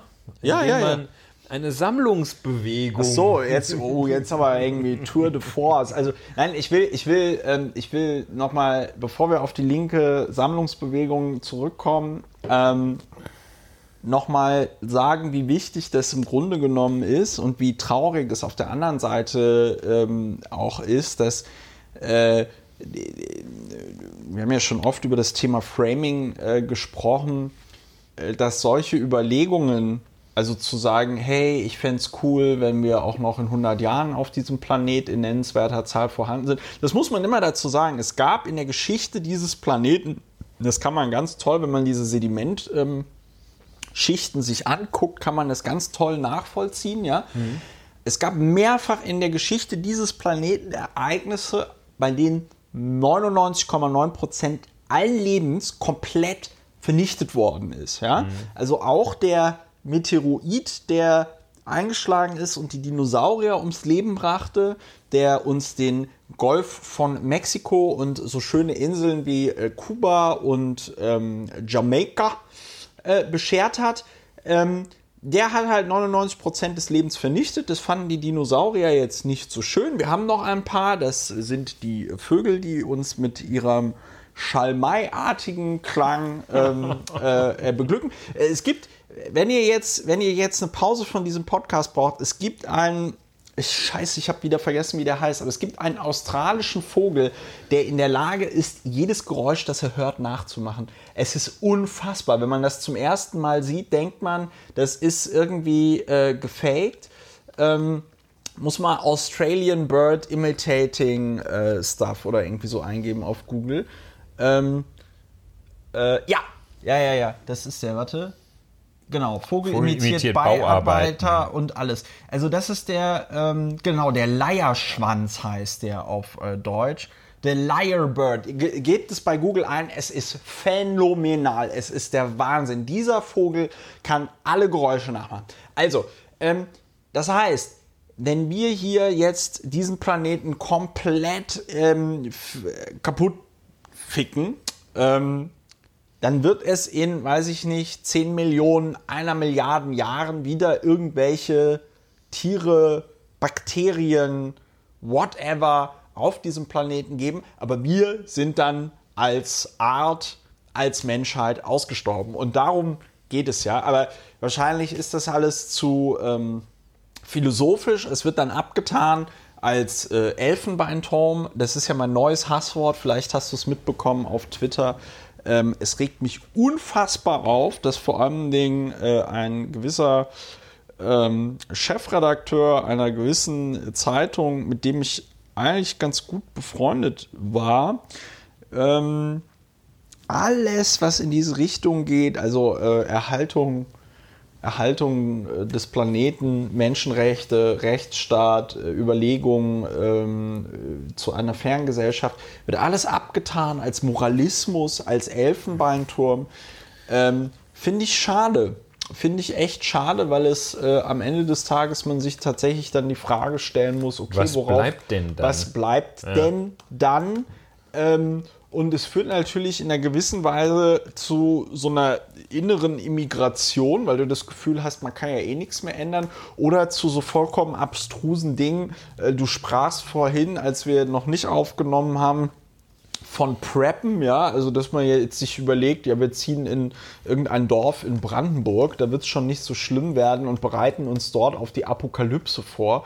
Ja, so ein bisschen wie, äh, ja, jetzt haben wir hier Mittelalter Ja, und ist, bauen äh, wieder Burgen. Ähm, also es ist vollkommen, vollkommen bizarr, in was für einer, also als ich, Entschuldigung, aber als ich in den 90er Jahren aufgewachsen bin, ja, da wurde uns, da gab es Love Parade und es gab Baggy Pants, es hieß Spaßgesellschaft, es hieß Ende der Geschichte und ich bin aufgewacht in einer Mad Max Fury Road Shit Show, ja. Und die Geschichte geht von vorne los. Und die Geschichte geht auf eine Art und Weise von vorn los, dass man sich irgendwie denkt, in was für einem beschissenen Film bin ich denn hier gelandet? Ja, und das ist diese, diese Elfenbeinturm-Geschichte, dieser Vorwurf Moralismus, ähm, das ist nichts anderes als krasse, eine krasse Form der Resignation. Du sagst, kannst sowieso nichts machen. Ja, das ist Nihilismus. Das ist, ist, ist sowieso alles egal und wenn es nicht egal ist, kannst du sowieso nichts machen. Ja. Und ähm, das ist, äh, ja, das ist natürlich schon wirklich sehr gravierend. Äh, ich weiß gar nicht, wie, wie, wie kommt der denn? Ich habe das so intensiv nicht verfolgt. Du musst dem Ulf Poschert einfach mal folgen auf Twitter. Der äh, twittert ja dem, der, äh, ich folge dem, um irgendwie noch ähm, zumindest irgendwie mit, diese, diese, mit dieser Blase dort ähm, Kontakt zu halten, um mal zu verstehen, was denken denn, weiß ich nicht, sogenannte Liberale, sogenannte Konservative, ja, um die eigene Filterblase mal ein bisschen herauszufordern. Aber Jesus Christus, da werden ja keine Dinge vorgeschlagen, ja, so hätte ich es gerne, sondern es ist immer nur äh, Elfenbeinturm, Elfenbeinturm, Elfenbeinturm. Ähm, und ich finde es halt, ich find's halt schwierig, weil irgendwie alles, was ich, von dem ich denke, dass es wichtig ist, dass man es erhält, ist dann dort einfach Elfenbeinturm. Und ähm, äh, ich finde es halt ein einfach. ich, Totschlagargument. äh, ja, ne? es ist, ein total, es ist ein totales Totschlagsargument und du hast es ja auch vollkommen richtig gesagt. Es ist halt, es ist halt so, ähm, einmal ist es nichts sagen, aber es ist auch so negativ, ohne in irgendeiner Form irgendeine einen konstruktiven Ansatz zu präsentieren, äh, wie man denn jetzt mit gewissen Dingen umgehen könnte. Ne? Also Veggie Day, Moralismus, Elfenbeinturm. Ja? Was die Grünen Bevormundung, machen, ja, sowieso ist so Bevormundung, Trias, ja. Elfenbeinturm. Ähm, alles ist Bevormundung und ähm, der Witz ist, wenn man, wenn man nichts regelt, regelt es der sogenannte Markt. Mhm. Und wenn es der sogenannte Markt regelt, äh, entscheiden die Leute, die die meiste Kohle haben. Ne? Und ähm, ich empfehle da einfach mal äh, Wealth of Nations von ähm, Adam Smith tatsächlich zu lesen, weil selbst Adam Smith äh, vor 200 oder 300 Jahren, als er da sein Buch geschrieben hat, ich glaube, es sind mittlerweile 300 Jahre, ne? weil 1700 Ja. something something. Ähm, selbst der schreibt darüber, wann es sinnvoll ist, Dinge staatlich zu betreiben. Ja? Also selbst der sagt, es gibt Sachen, die kann man nicht, die kann man nicht privatwirtschaftlich regeln. Die muss der Ja. Staat regeln, sonst, sonst ist scheiße.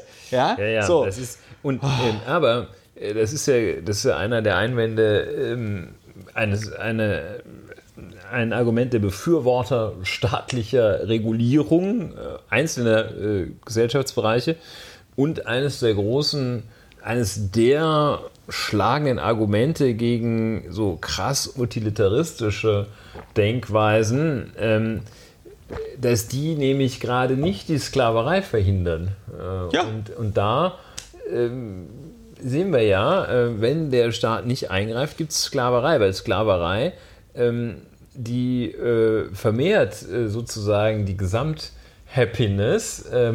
Gut, um den Preis, dass dann so 20% halt äh, den Bach runtergehen, aber die 80%, denen geht es deutlich besser. Ähm, jedenfalls äh, materiell, äh, geistig nicht so wirklich. Äh, Adam Smith, äh, jeder weiß es, äh, 1900, 1900, ja. 1700. 1723 bis äh, 1790. Vor allen Dingen 16. Juni 1723. Das ist ja, das ist ja irre, weil ich bin am 19. Juni 1984 geboren. Ähm, zwei vollkommen unterschiedliche Daten, aber ich finde, die liegen doch schon ein Ja, bisschen nah aneinander. Das zeigt eure Verwandtschaft. Ja. Äh, Also eure geistige zwei, Verwandtschaft zwei große Geister. und eure zwei große Geister, ja. Ja. Ähm, also das ist Adam Smith. Ich schaute gerade noch, der Elfenbeinturm äh, hat seinen Ursprung im biblischen Hohen Lied. Ähm, aber das ist dann irgendwie, das kann man jetzt auch nicht Ist mehr das so der richtig. Turm zu Babel oder was? Nein, Nee, es ist äh, ein anderer Turm. Dein Hals, dort heißt es, dein Hals ist ein Turm aus Elfenbein. Aha. Ja, das erläutert es noch nicht so. Wie man es heute versteht, wird dann hier noch ausgeführt. Das heute übliche Verständnis des Elfenbeinturms als immaterieller Ort der Abgeschiedenheit und Unberührtheit ähm, entstand im Laufe des 19. Jahrhunderts. Ja, aber wie das hergeleitet wird, ist jetzt auch nicht so ganz klar. Der es Elfenbein, halt- Elfenbeinturm ist jetzt auch von der Metapher her sogar falsch, abgesehen, weil äh, das, das deutet so Abgeschiedenheit und reine Theorielastigkeit. Ja. Ist doch Quatsch, ist doch sehr praktisch gedacht. Ja, nein, und vor allem Dingen, äh, äh, und wir haben ja auch schon, und selbst wenn es reine Theorie, also anders, der Elfenbeinturm, sind wir wieder beim Framing, da, da wird ja, da schwingt ja so mit, ne, das, das sind so Gedanken, die, das ist ja Theorie, hast Zeit für dass Sachen. du hast Zeit für Sachen, das hat ja in der Praxis keinen Bestand. Jetzt haben wir bei der Fields-Medaille äh, für diesen Bonner Mathematiker gelernt, ja, die, die sehr theoretische Sachen können aber auch sehr realen Impact auf die Welt haben.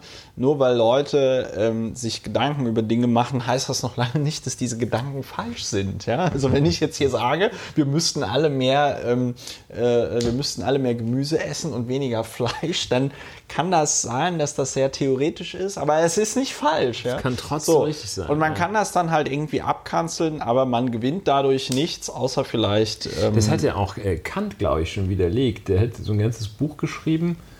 Ähm, das mag in der Theorie richtig sein, taugt aber in der Praxis nicht oder so etwas. Ähm, so hieß das. so hieß das Buch über den Allgemeinspruch. Das mag in der Theorie richtig sein, taugt aber in der Praxis nicht. Und wenn ich mich ganz düster richtig erinnere, widerlegt er da dieses, äh, dieses allgemeine, diesen, diesen allgemeine Latrinenparole, dass es theoretisch ist, deshalb also für die Praxis nicht taugt. Also diesen Narrativ. Ähm, So. So. Wir wollten aber noch ganz kurz wir? Ja, über die, ganz über kurz. die Vielleicht- linke wir können natürlich Sammlungsbewegung erstmal abwarten, wie, ähm, wie, äh, die sich, wie die sich macht. Aber ich habe jetzt schon einige Ja, die Dinge, äh, ähm, das mag in der über den Gemeinspruch, das mag in der Theorie richt- richtig sein, taugt aber nicht für die Praxis. Ja, Darüber, das Buch heißt wirklich so. das heißt wirklich so, ja.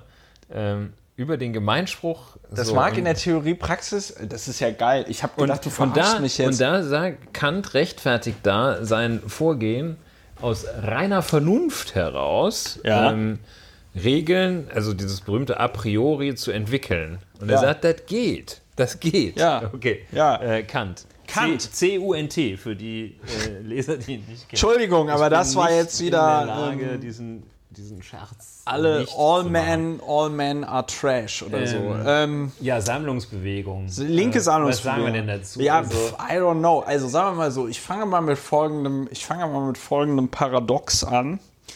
Äh, es gibt ja, das fand ich, das fand ich ganz gut. Also es gibt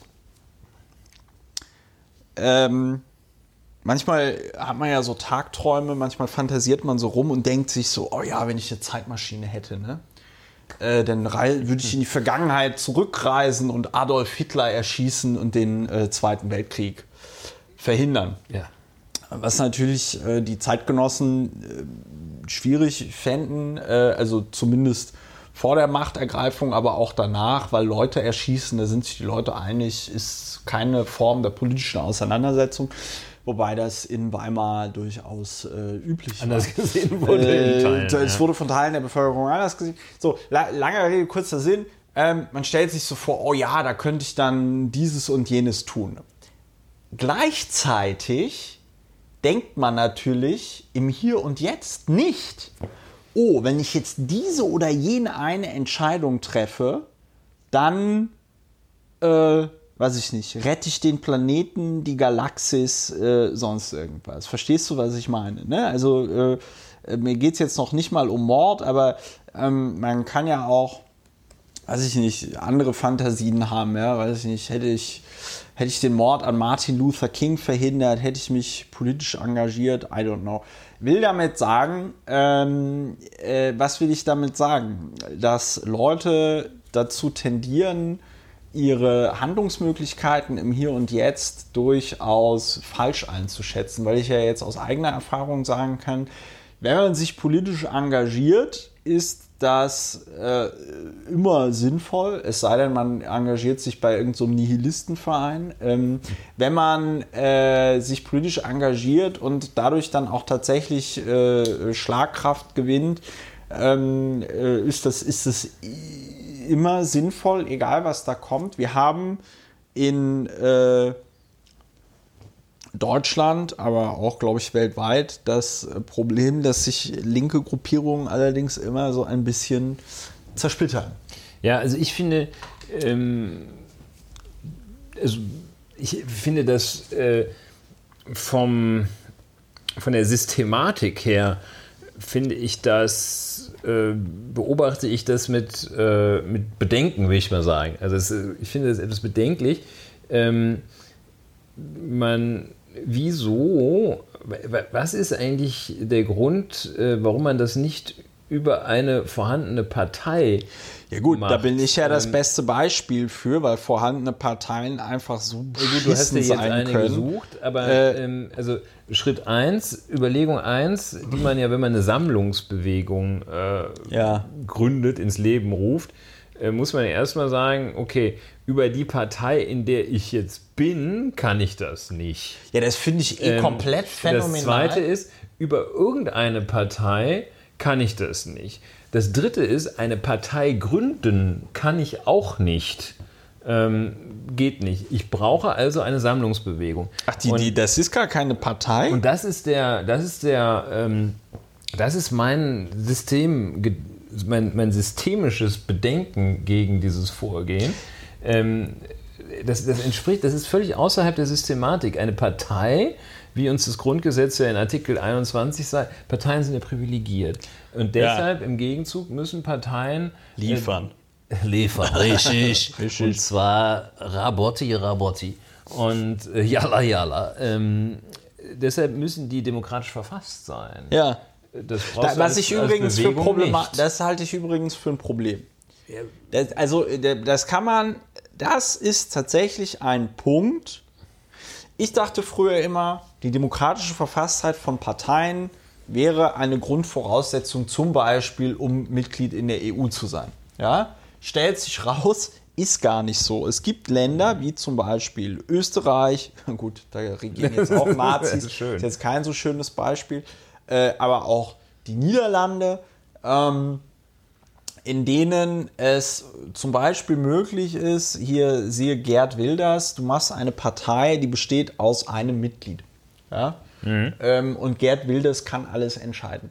Wenn du ähm, jetzt hier, und ich weiß, es gibt wohl diverse Urteile des Bundesverfassungsgerichts zur Notwendigkeit der demokratischen Verfasstheit einer Partei.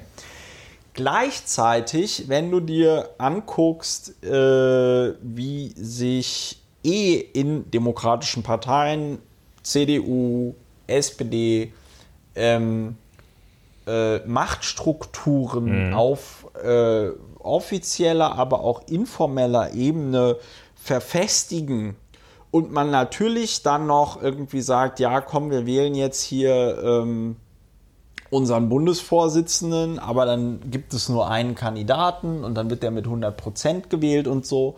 Und da kann man natürlich dann schon die Frage stellen, ähm, wie demokratisch ist das denn alles, obwohl jetzt hier gesagt wird, äh, das ist ähm, demokratisch, das ist ja alles demokratisch verfasst. So, und ähm, will sagen, in meinen Augen ist die äh, ist wichtiger als ähm, die demokratische Verfasstheit von Parteien, dass Parteien den demokratischen Prozess nicht aushöhlen können, zum Beispiel durch irgendwelche komischen Wahlreformen oder irgendwie so. Also das ist jetzt zum Beispiel in Deutschland ist das ja wunderbar. Wir haben ja äh, immer Landeswahl, äh, ähm, wie heißt das nochmal?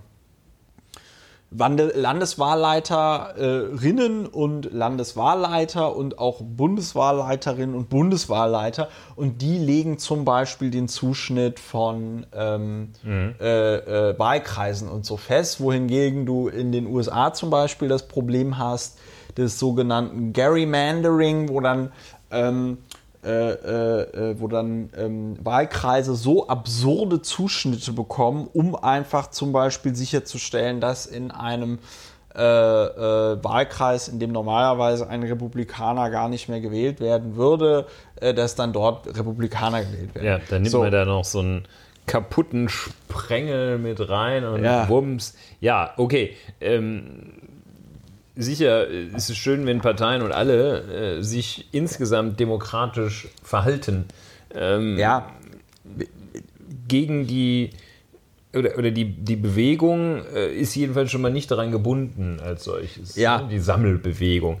Äh, das kann ja auch sein, dass sie sich noch orientiert, ähm, aber ähm, also die bislang ist ja die ähm, diese parlamentarische Ausgestaltung der Bundesrepublik äh, über Parteien äh, bislang ist es ein, durchaus ein Erfolgsmodell und Ja. ähm, in äh, aktueller Zeit, wo die Sachen ja nicht weniger komplex werden, sondern komplexer werden, ähm, meines Erachtens die Antwort auf diese Komplexität, äh, nämlich Experten, Parteien, das Ganze mediatisiert und nicht so unmittelbar, dass das also unmittelbar entschieden wird von äh, den Sachfragen, unmittelbar wie eben in so einer Sammelbewegung Ja. äh, einzeln und unmittelbar entschieden werden. Denn ähm, außerdem habe ich den Verdacht, dass diese Sammelbewegung äh, schon in ihrem Kern und bei ihrer Geburt ausländerfeindlich ist. Ja. Äh, linke Ausländerfeindlichkeit, das würde ganz gut passen. Denn in einer Sammelbewegung ist man einfach viel, viel freier. Ja. Äh, und sie Einzelfragen, grenzen sich nicht ordentlich von rechts ab. Einzelfragen, die, die, die wollen doch, äh, also Der die, AfD die Bewegung die Wähler als solches abgreifen, ja. ähm, ist, bestehen, finde ich, schon durchaus Bedenken, warum eine Bewegung, wenn es Parteien gibt. Ähm, aber, Zumal das Wort okay. Bewegung auch in Deutschland für, in, also in meinen Augen sollte das Wort in Bewegung in Deutschland für politische Vereinigungen auch einfach nicht mehr verwendet werden. Ja, also es die, ist historisch belastet. die Hauptstadt, der, Hauptstadt Bewegung. der Bewegung. Nennt die sich wirklich Sammel, Sammlungsbewegung? Oder Es nennt, ist ja auch das, vollkommen egal, wie die sich nennen. Ähm, ja, aber das ist so ein schöner weiterer Einwand dagegen. Ja, äh, das sind aber solche sprachlichen Feinheiten. Ähm, da würde mein guter Freund Ulf Poschert wieder sagen, äh, Elfenbeinturm. Ja, bei Ähm, Bewegung finde ich, der- die ich- Hauptstadt der Bewegung ist jetzt wieder Berlin, endlich. Endlich. Nein, der, ähm, ich, gebe dir, ich gebe dir vollkommen recht. Äh, der demokratische Prozess ist supi. Äh, man kann auch immer wieder als Gegenargument zu dem, was ich vortrug, sagen, dass äh, gerade so eine Partei wie die SPD es dort auch durch Kampfkandidaturen dazu kam, dass, ähm, äh, sag ich mal, ein, ein, ein Wechsel in der Partei irgendwie stattfand. Man kann äh, äh, selbst hier bei der CDU, also ich sag mal, Angela Merkel ist ja auch durch einen Bald Move äh, äh, äh, kann, also nicht nur Vorsitzende der CDU äh, geworden, sondern dann auch schlussendlich äh, Kanzlerin. Ähm, das kann man alles so äh, sagen, da gebe ich dir irgendwie vollkommen recht. Dennoch ähm, kann ich jetzt aus eigener Erfahrung sagen, als Mitglied einmal der äh, Piratenpartei, aber jetzt auch als noch Mitglied der SPD, dass der politische Prozess in Parteien natürlich schon irgendwie sehr ähm, anstrengend ist und nicht unbedingt zu einer besten Auslese führt, um es mal vorsichtig auszudrücken. Das heißt, da werden am Ende in wichtige Positionen Personen geschwemmt, die nicht unbedingt, ähm, sag ich mal, in einer Art und Weise mit den, sag ich mal, Herausforderungen, die in unserer Zeit bestehen, umgehen, ähm, wie man sich das Ja, vielleicht verstehe. wünschen würde, wenn man sich mit diesen Herausforderungen auseinandersetzt. Wenn man sich- siehe, siehe Horst Seehofer mit seinen wie viel 69 Jahren, Ja, 69 der noch immer. Also ich finde, da sollte man auch irgendwie mal eine Altersobergrenze für Ministerinnen und Minister einführen. Ähm, wir haben ein Rentenalter von 65 aus äh, gutem äh, Grund.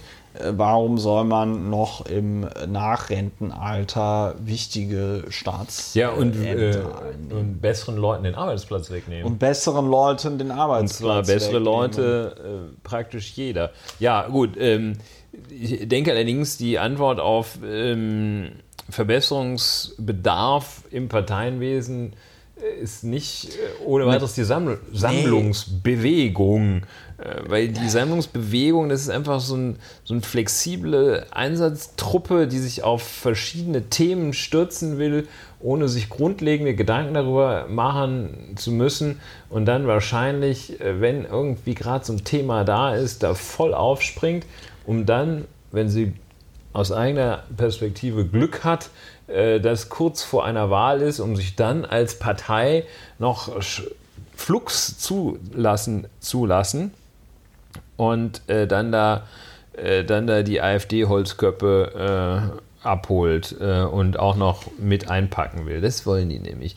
Also Augen auf, würde ich mal sagen. Müssen wir beobachten. Es ist, ja, es ist halt einfach, ähm, ich weiß, wir haben ja hier schon oft irgendwie drüber geredet, was tun mit dem Wahnsinn, der hier irgendwie passiert, wie positiv mit dem irgendwie umgehen. Ich habe ja mir auch schon die Frage gestellt, wäre es nicht an der Zeit, wieder eine neue Partei zu gründen, um einfach da, sage ich mal, Stimmung in die Bude zu bringen und den Laden ein bisschen aufzumischen.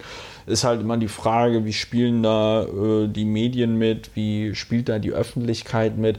Es ist eine unglaublich äh, Herausforderung, ähm, so einen politischen Prozess innerparteilich zu organisieren, weil du unglaublich viele, du, du hast ja, du hast ja leider die wenigsten Leute, die sich dann in so einer Partei engagieren, sind dann ja leider vernünftig. Gerade und gerade in so einem Stadtstaat wie Berlin, wo wirklich jeder innerhalb von 30 Minuten überall sein kann, ja, ähm, ziehst du dann auch im Zweifelsfall auch noch die aller, allergrößten Schwachmaten an, die dann einfach ähm, ja, jeden noch so nett gedachten politischen Prozess einfach komplett dadurch torpedieren, dass sie da sind. Und ähm, du hast unglaublich viele Störerinnen und Störer, was es nicht einfacher macht. Aber vielleicht ist es auch ganz gut, nachdem Deutschland ähm, der Welt zwei Weltkriege beschert hat, dass man hier den politischen Prozess alles ein bisschen umständlicher ähm, organisiert. Gleichzeitig muss man sagen, hat uns dieser äh, diese äh, ja, flexible oder nicht flexible, diese doch etwas schwerfällige Art der Demokratie nichts davor bewahrt, äh, dass wir jetzt auf einmal wieder eine rechtsextreme Partei mit äh, ja, 17 Prozent in den Umfragen haben. Ja, da muss schon was geschehen. Ich glaube allerdings, die Sammlungsbewegung, das, das jetzt auf der, auf der vermeintlich linken Seite zu kopieren, diesen, diesen rechten Nazi-Haufen, äh, das ist nicht die, nicht die Antwort. Also grundlegende Bedenken gegen Frau Wagenknecht und ihre Sammlungsbewegung. Sie kann sie gerne zerstreuen. ähm, ich bezweifle das. Ich bezweifle das auch. So, die So. Luft ist raus. Ähm, wir haben das Sommerloch jetzt aber doch haben das Sommerloch ein bisschen, äh, nach eigener Auffassung. Na, ganz vertreten. Also ich muss sagen, ich fand es schon ganz gut. Ne? Ja, das, also, und wie äh, war ich? Sommerloch- Also schon ganz geil. Vielleicht also. ist irgendwie auch noch ein, ein Lob auf das Sommerloch in diesem Jahr. Ja, ich muss Das echt war- sagen, da, da ist jetzt nicht so die ganz grobe. Ich so, hatte so ja Angst. Super Mist gelaufen. ich hatte oder? echt, ich hatte ja Angst, so insbesondere nachdem Söder und, und, und ähm, Seehofer so komplett freigedreht haben mit dieser, mit diesem, mit dieser, mit diesem Scheiß da in der Union wegen so Pseudoprobleme mit äh, Migration. Ich hatte ja Angst, dass das jetzt den ganzen Sommer ich so weitergeht. Jeden Tag. Und dass die Bildzeitung, weiß ich nicht, jeden, äh, jeden Ladendiebstahl, jedes Snickers, was irgendwo in Truchtlachingen in, an irgendeiner Tanke, Von an irgendeinem einem- Kiosk gekau, geklaut wird von einem Deutschen, der, weiß ich nicht, im so und so vielten Jahrhundert geflüchtlich, geflüchtete Hugenotten aus Frankreich, ja, dass da die Sau durchs Dorf getrieben wird. Und ich muss sagen, Also diese ganzen Debatten, Dienstpflicht, super Sommerloch-Thema. Ähm, also noch mehr Sommerloch geht gar nicht. Das Einzige, was bis ein Lob auf dieses Sommerloch. Ja. Also was, was, was, was, ähm, was noch gefehlt hätte, wäre irgendein Tier. Irgend so ein. Kannst du dich da noch dran erinnern? In den 90er Jahren ist mal in. Äh, war das in Wuppertal? Shopper. Sammy. Ach so. Sammy, so ein Kro- Krokodil. Krokodil- im- im Baggersee, Ja, äh, das gewesen. war toll. So ein, Ja. so, aber das war kein richtiges Krokodil. Das war, glaube ich, ein Kaiman oder so nennt man das. So. Ja. Also es war. Ich, ich dachte es eigentlich, war, das ist jeden. Ich habe das bi- seitdem eigentlich jeden Sommer war irgendwo so ein Krokodil im Baggersee. Wahrscheinlich Ja, so wahrscheinlich haben die die extra ausgesetzt, die, die, die, äh, die Nee, traditionellen Wuppertaler Ja, Semi-Festspiele. in Wuppertal oder ist so. einiges los. Ne? In Wuppertal gibt es ja auch diesen Elefanten, den du auch kennst, äh, der da aus der Schwebebahn gefallen war. Ja. Anyway, ähm, Also- ein, ein Lob auf das Sommerloch. Es Ein gibt, Lob, ein, es gibt ja. ein Verhalt, ein zartes Pflänzchen Optimismus, finde ich. Das Finde ich auch. Auch das, auch Ähm, das wunderbare äh, Sommerinterview äh, Ja. hier von äh, Herrn Walde ähm, Ja, vom ZDF mit dem Badehosenmann von der AfD. Äh, der, das hat mich ja sehr an die Piratenpartei erinnert. Da hätte man, hätte man so ein, hätte man so ein AfD-Piratenpartei-Supercut machen können.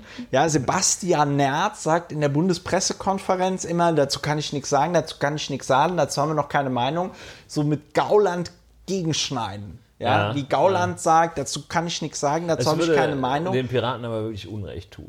Ja, das Glaube ich. Du Piraten. du kennst sie aus der Nähe. Ich, ich mag Aber, halt einfach äh, Sebastian Nerz nicht, aber ähm, äh, die, ähm, die, aber, Aber das, Gauland- aber es Gauland ist, noch weniger. Es ist, ich, ich mag in meiner persönlichen, ähm, äh, ich mag tatsächlich Alexander Gauland noch äh, weniger als Sebastian Nerz. Das heißt, du hast natürlich wahrscheinlich recht, dass man Sebastian Nerz damit Unrecht tun würde, aber der Zwölfjährige in mir fand es für drei Minuten ganz lustig jetzt diese Vorstellung. Ja, das Nein, Kind. aber Bewahre ähm, das Kind, und dazu und dazu muss man dazu muss man sagen, dass man ähm, das als die Piratenpartei oder Vertreterinnen und Vertreter der Piratenpartei das aus so einem wie ich auch meine falschen Verständnis von Basisdemokratie das gesagt haben.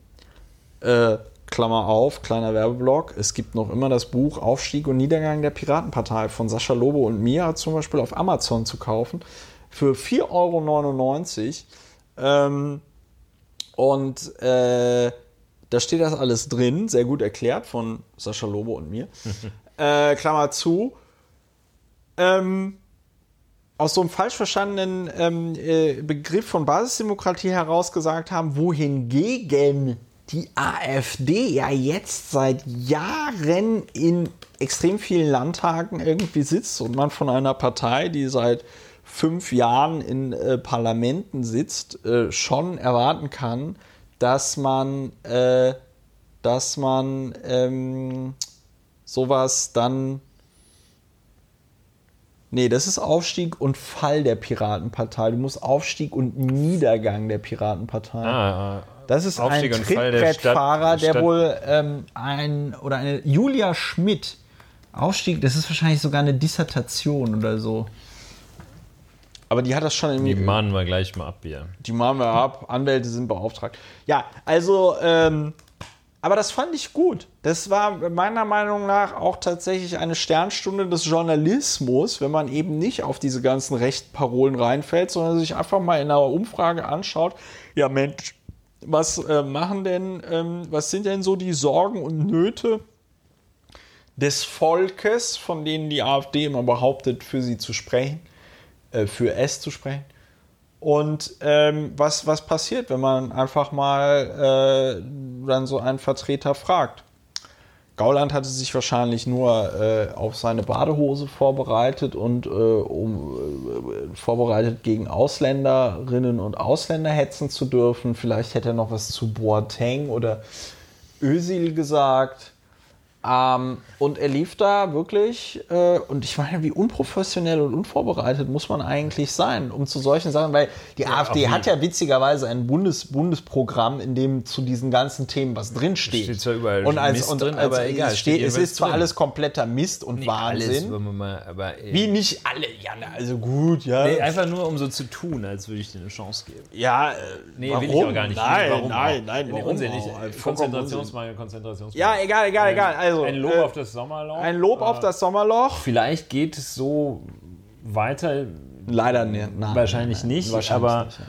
es wäre ja schon schön. es- Müssen wir es, doch es noch tut mal doch gut, wenn mal drei, vier Wochen die Ausländerfeindlichkeit, äh, der, die Xenophobie nicht im Mittelpunkt äh, der Gesellschaft steht.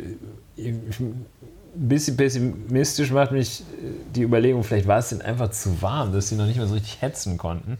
Ja. Es sind halt Schwachmaten, ne? Also, ähm, ja, so. Also ein Lob auf das Sommerloch. Ein Lob auf das äh, Sommerloch. Und Ja, äh, Mir vielen, fällt nix. Hast du nächste Woche, hast du nächste Woche zum Podcasten Zeit? Nicht, dass ich dann wieder ich hier prüfen. vollmundig etwas verspreche und es dann äh, äh, nicht passiert. Ja, ich bin im Lande, jedenfalls. Bisschen ja, ja, lass ja uns, also lass uns sagen wir mal, versprechen. sagen wir Lass mal uns- so, äh, höchstwahrscheinlich ungefähr so äh, genau wie heutzutage Wettervorhersagen wird es auch in der nächsten Woche eine Folge von Es- Lauer Info, das war jetzt gemein, ich weiß, ähm, wird es auch in der nächsten Woche eine Folge von Lauer informiert äh, geben. Ähm, mein Name ist Christopher Lauer und äh, mit mir am äh, Hörermikrofon äh, Mikrofon war Dr. Ulrich Wehner und äh, vielen lieben Dank für eure Aufmerksamkeit. Bis nächste Woche. Tschüss. Tschüss.